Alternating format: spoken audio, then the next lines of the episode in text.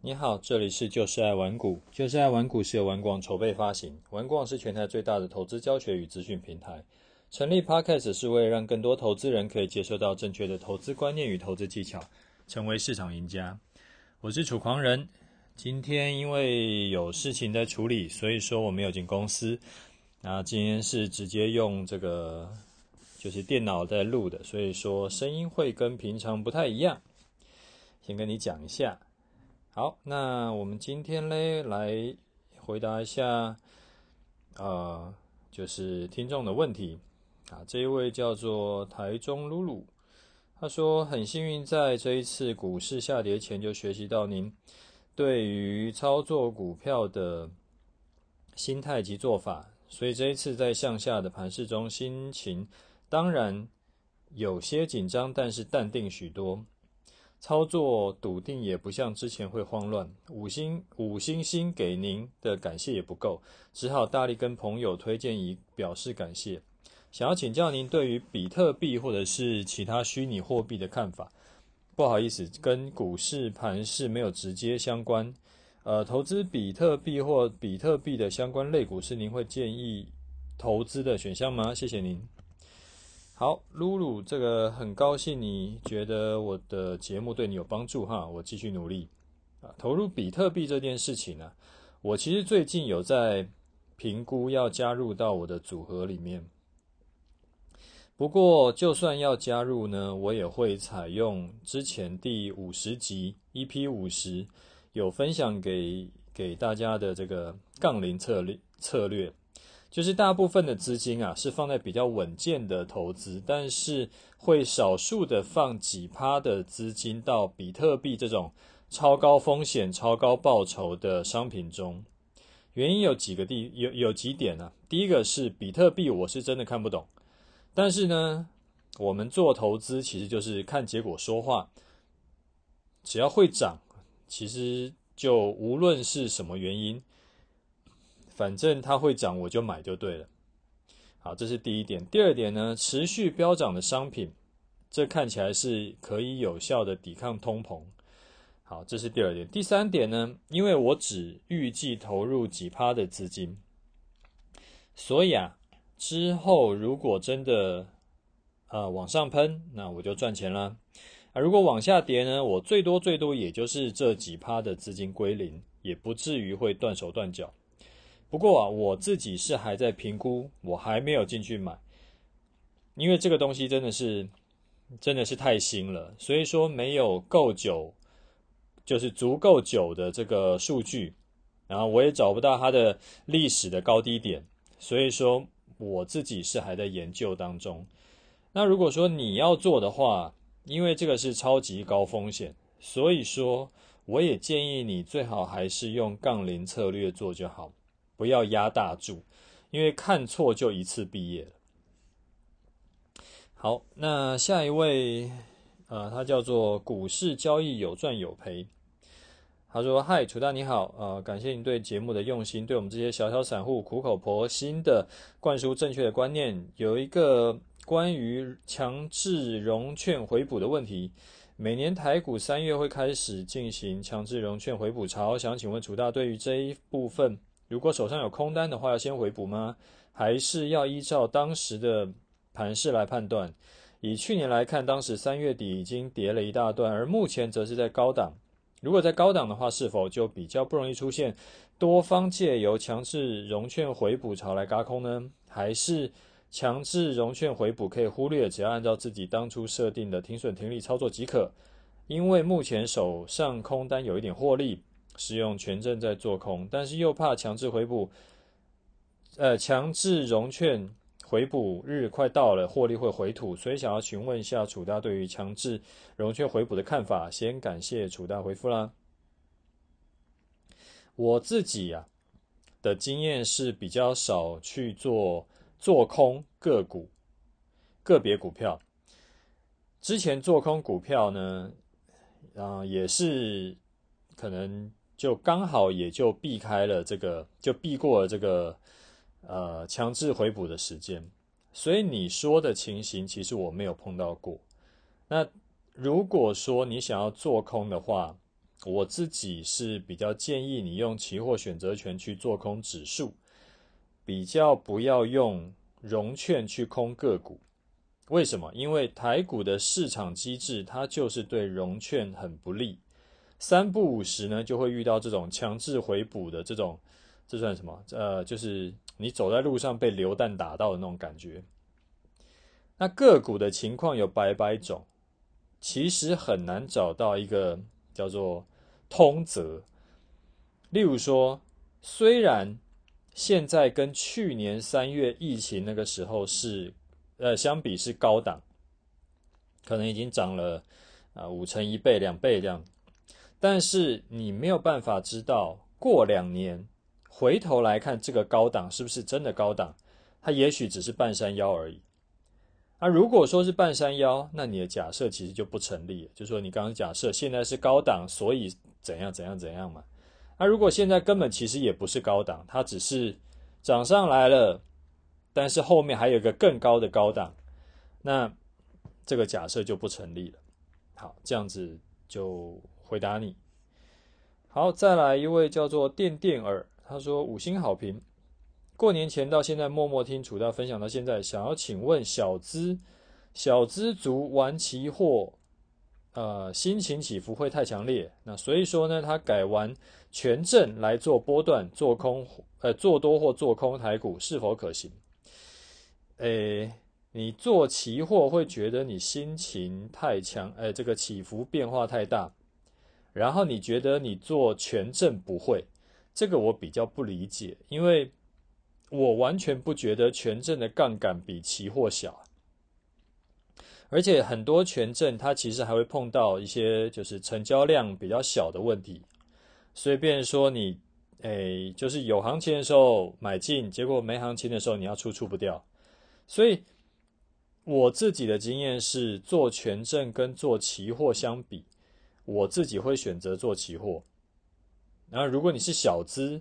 做期货，你觉得真的太硬了，因为我又跟你讲说要可能四五口以上的钱去做一口单嘛，啊，你小资可能钱比较少一点，做期货真的太勉强的话，那我会建议你去做指数选择权，也好过你做权证，因为再怎么说，指数选择权的那个量是真的很大。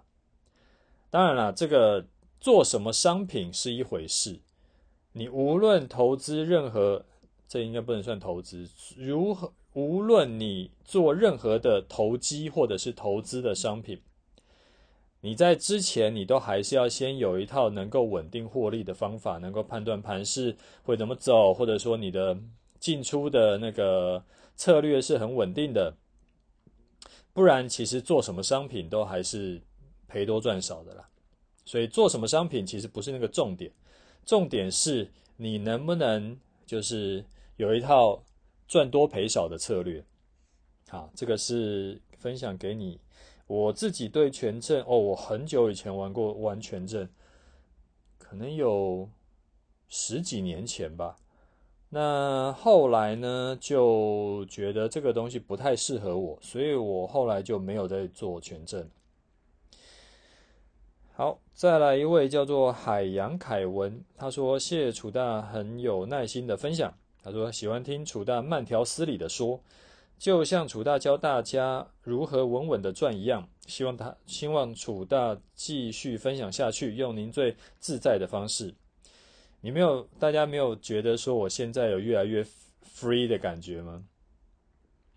原本呢、我自己是规定自己每天要讲不同类型的主题。”啊，周周一呢，固定讲散户迷思；周二呢，回答比较多听众的问题。那周三呢，会挑一两则，呃，比较需要深度解析的问题来讲。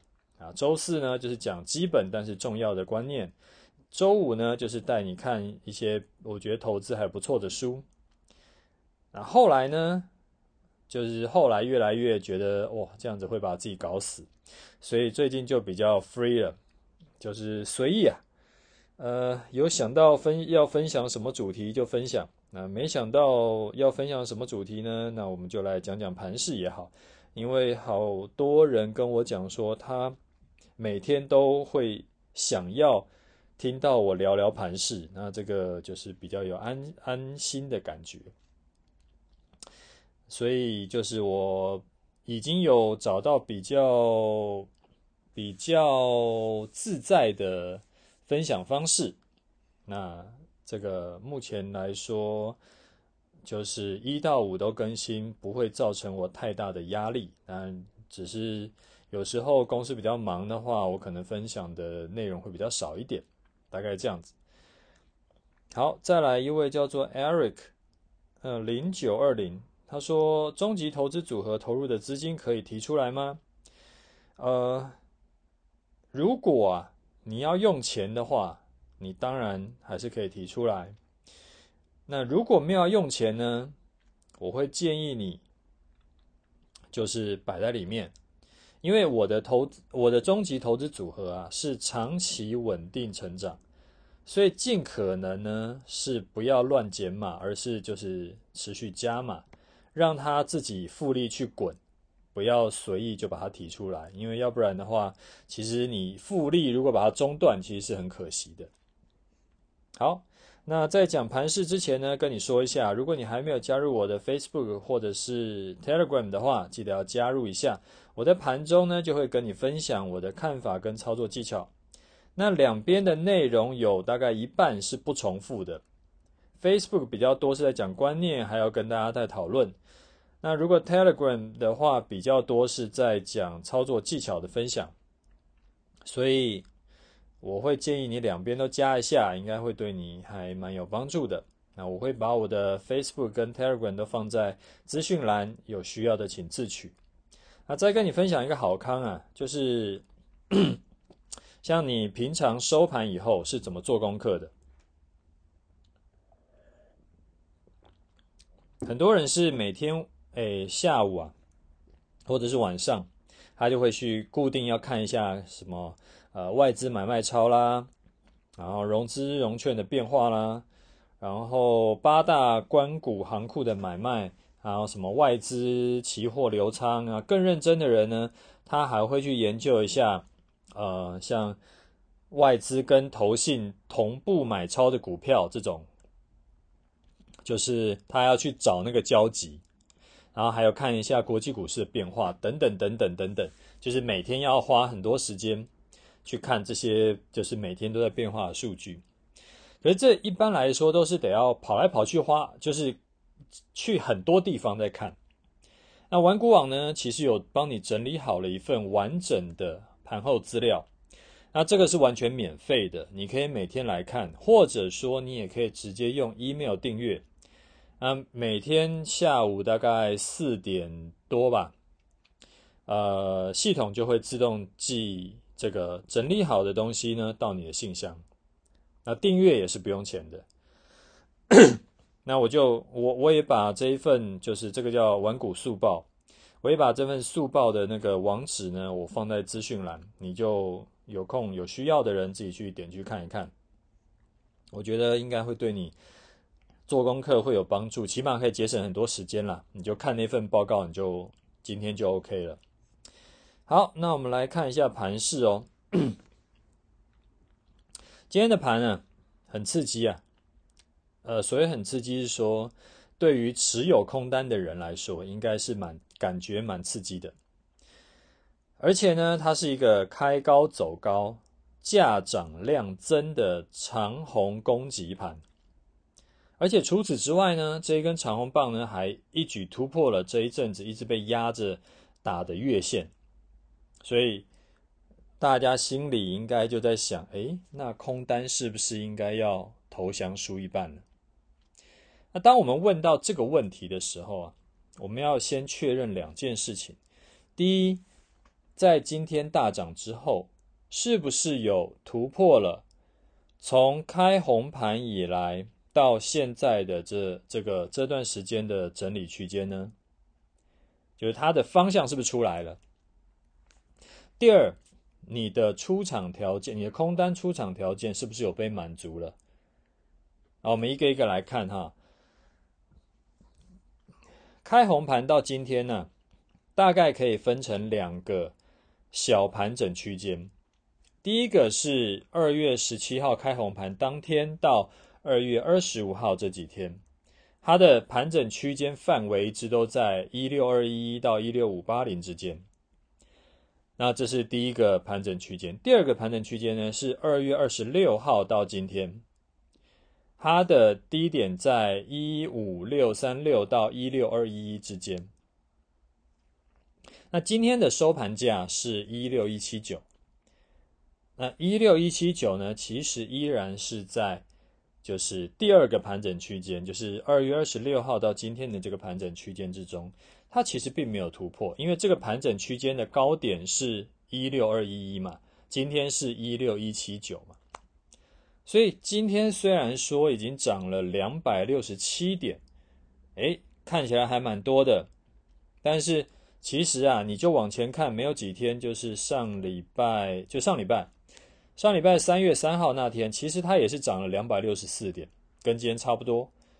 而且收盘价哦，三月三号那天的收盘价比今天还要高了三十二点。所以假设今天真的是哇，就要开高走高，收最高，然后就往上开始往上喷了，再喷两千点。那三月三号那一天的那个。趋势看起来是更明显，因为那天的高点比今天还要高三十二点嘛。结果嘞，隔天，哎，就是三月三号那天的隔天，就杀了三百零五点下来。那我不是说明天也会像上次一样大跌三百点了，我只是说，只要啊，它现在还在盘整区间的那个范围内。其实大跌大涨都是很有可能的，所以你不用说看一天就决定说哇，这个接下来会怎么样，就是一惊一乍的把自己吓死，就不用自己吓自己啦。其实它依然是盘整，那盘整有很多种盘整嘛，它可能是它可能是大涨，然后隔天大跌，那也可能是小涨小涨小涨，然后然后再来小跌小小跌小跌小跌嘛。它只是今天一天就把前几天的那个下跌吃掉了而已，但是它今天的收盘价其实依然还在盘整区间内，所以这个是第一点。第一点是说，诶，它是不是已经突破了盘整区间呢？答案是没有嘛。你说啊，可是盘中看起来很恐怖，是盘中看起来是很恐怖，但是你把日 K 拉出来看，这是很明显的一个一个一个现象。好，那第二点，你的出场点被满足了吗？我自己的空单出场条件是还没有被满足啦。你也知道，我的停损条件是今天收盘要站上一六二零零，隔天中午十二点没有跌回去的话，我的空单就出场。那以今天收盘是一六一七九来看，其实第一个出场条件都还没有满足，所以我的空单当然还是续报的。那我们是一六一二七附近的空单进场，那到今天收盘呢是一六一七九，所以账面上亏损了五十二点啊，因为还没出场，所以是账面上。那我买台湾五十反一呢，在六点二七，那是今天收盘是六点二二，所以不考虑手续费的话呢，是账面亏损零点七九趴，这样子，今天的这个盘势的。跟你聊聊盘市的话，呃，希望是真的是让你有一个就是比较踏实的感觉。那也不用说在盘中的时候，就是哇，看到盘市你就你的情绪是随着它起舞的。那这样子的话会就是把自己搞死。然后最后再跟你讲一下，就是我最近有收到一些一些听众他们私讯给我。他们讲说，呃，不是不能讲他们讲说啊，就是说有一些人啊，不约而同都有一些现象。他们的分享是，他们来问的问题都让我觉得很危险。就是呢，他们时常是啊，例如说昨天啊看了一个什么新闻，然后所以今天是不是要大跌了？那可是大跌的话，那那个可能台股的什么某某的指标又在低档。所以说，那我应该是不是要出场，还是要怎么样？就是他们给我的感觉是，他离盘面太近了。那离盘面太近，有的时候你就好像你看一个什么东西，你你你一幅一幅画好了，你真的是贴着它看的时候，其实你根本看不出来那幅画在写在在画什么东西，因为已经完全就是你没有办法看了。那怎么办？你应该要距离远一点，你才有办法看到整个，不管是盘面的，或者是你的讯号的，它的真正要表达给你的东西。当你贴着它看的时候，你在看那个一分 K，甚至是在看 Tick 在那边跳的时候，其实很多时候它是随机的。那你把它，你距离远一点的时候，你看日 K，你会发现说，就好像我们刚刚讲的，其实大涨大跌它都还在那个区间内，它还在我们的规划内。那这样子，呃。对我来说啦，我会觉得其实真的没有必要这么贴近盘势，真的没有必要去追每一个财经新闻，就是看消息在做股票这件事情，真的是，呃，我的经验是赔多赚少，就是不要把自己搞那么累，然后而且又没有得到应得的那个，就是有点像赔了夫人又折兵的感觉。好不好？这个你如果说你自己也会觉得最近真的是好像每天盘是这样走来走去，上上下下，然后你的心脏也开始上上下下的话，其实你可能要回去好好想一下，你是不是贴盘面太近了，或者说你压太大了？你可能试试看，哎，不要看这么小的那个那个分时 K。你可以看成日 K，甚至是周 K，就是要看人了。然后那下注的话呢，嗯，你可能要减码一下，要不然这样子下去真的非常危险。这是我我做股票、做期货选择权做这么多年来的，我可以说是血泪经验了，因为我曾经也有。度过哎，就是在有一段时间内，我也是贴着盘面看很近，然后可是后来慢慢发现说，哇塞，这个东西是这无底洞啊，这个永远是找不到尽头的，而且还赔越赔越多，所以后来我才才才抽脚，觉得说这个这样子是不对的，所以这个经验跟你分享。好，那我们今天的节目就先讲到这里。啊，有问题要问的话，你留言，我尽可能的会回答你，但不会每一则都回答啦，但是就是我尽可能的回答你，好不好？OK，就这样，拜拜。